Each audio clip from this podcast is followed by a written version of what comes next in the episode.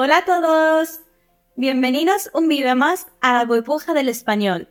Yo soy Caviria y hoy vamos a hablar sobre estereotipos. Estereotipos que tienen relación con España y con los españoles. Como vamos a ver, como ya sabéis, España es un país con una gran tradición, cultura e historia. Pero también existen algunos estereotipos, algunos mitos sobre el país, sobre España y también sobre sus gentes, sobre los españoles. Si quieres saber más y saber cuáles de ellos no son del todo cierto, quédate a verlo. Empecemos con el primer estereotipo. Esa idea de que a todos los españoles nos gustan los toros y que todos sabemos bailar flamenco no es cierta. Es verdad que tradicionalmente, históricamente, la tauromaquia ha tenido un peso importante en España y que es verdad que el flamenco es uno de los estilos más propios y famosos en España. Pero eso no quiere decir que a todos los españoles les gusten los toros y sepan bailar flamenco. De hecho, hay muchos españoles que nunca han ido a una corrida de toros. Y por supuesto, hay muchísimos españoles que no saben bailar flamenco. Eso es más un mito que una realidad. Es cierto que en España no solo hay flamenco, como os podéis imaginar, hay muchísimos otros estilos musicales, desde música clásica, pop, rock, indie y otros muchos. El segundo estereotipo que os venimos a presentar es esa idea de que todos los españoles dormimos la siesta y además una siesta muy larga. Eso no es de todo cierto. Tradicionalmente, históricamente, la siesta es algo famoso, común, importante entre los españoles. Pero no es cierto que todos los españoles durmamos la siesta y mucho menos que la durmamos todos los días y siestas largas. Eso no es así. Es cierto que la siesta es como una actividad que te ayuda a descansar y a recargar pilas para continuar con tu trabajo o con tu día normal. Pero no es verdad que todos la durmamos todos los días del año y durante mucho tiempo. No, no.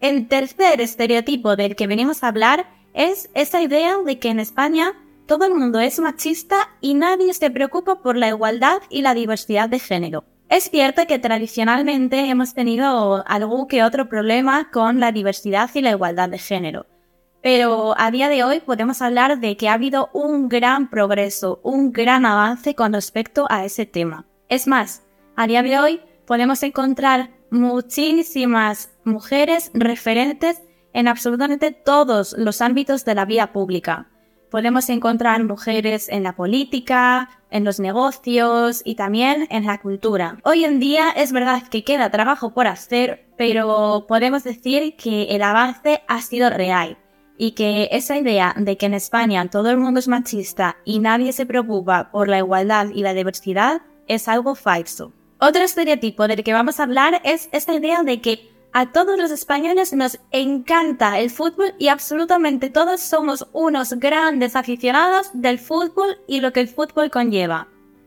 Eso es de todo cierto. Es verdad que el fútbol tiene una gran importancia en España y mueve masas. Realmente es el deporte que más aficionados tiene. Pero, históricamente, España ha tenido una gran tradición en otros deportes, no solo el fútbol. Podemos destacar, por ejemplo, el tenis, el baloncesto o el ciclismo, entre otros. Además, una cosa con respecto al deporte es que en España, en general, los españoles vemos, tenemos una idea positiva sobre la realización del deporte y las actividades deportivas, por lo que es más o menos frecuente, no es de todo raro, encontrar y ver a gente haciendo actividades y distintos tipos de deporte. Por cierto, si os gustan los refranes españoles, os voy a recomendar un libro muy, muy interesante. Se llama Más allá de la gramática, refranes y expresiones para hablar español como los nativos.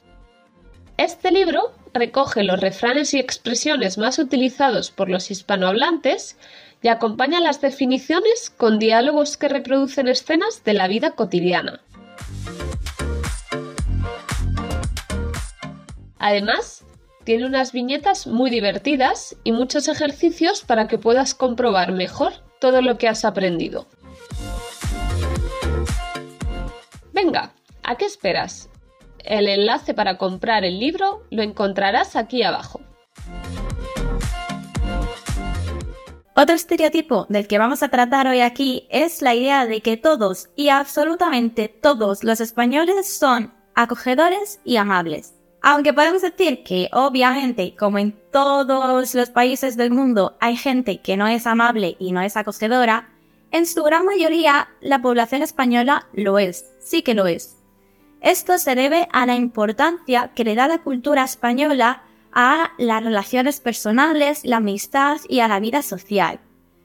Por lo tanto, esto, todo ello en común, hace que en su mayoría la población española, los españoles, la gente española, sí que sea hospitalaria, amable y agradable con los extranjeros.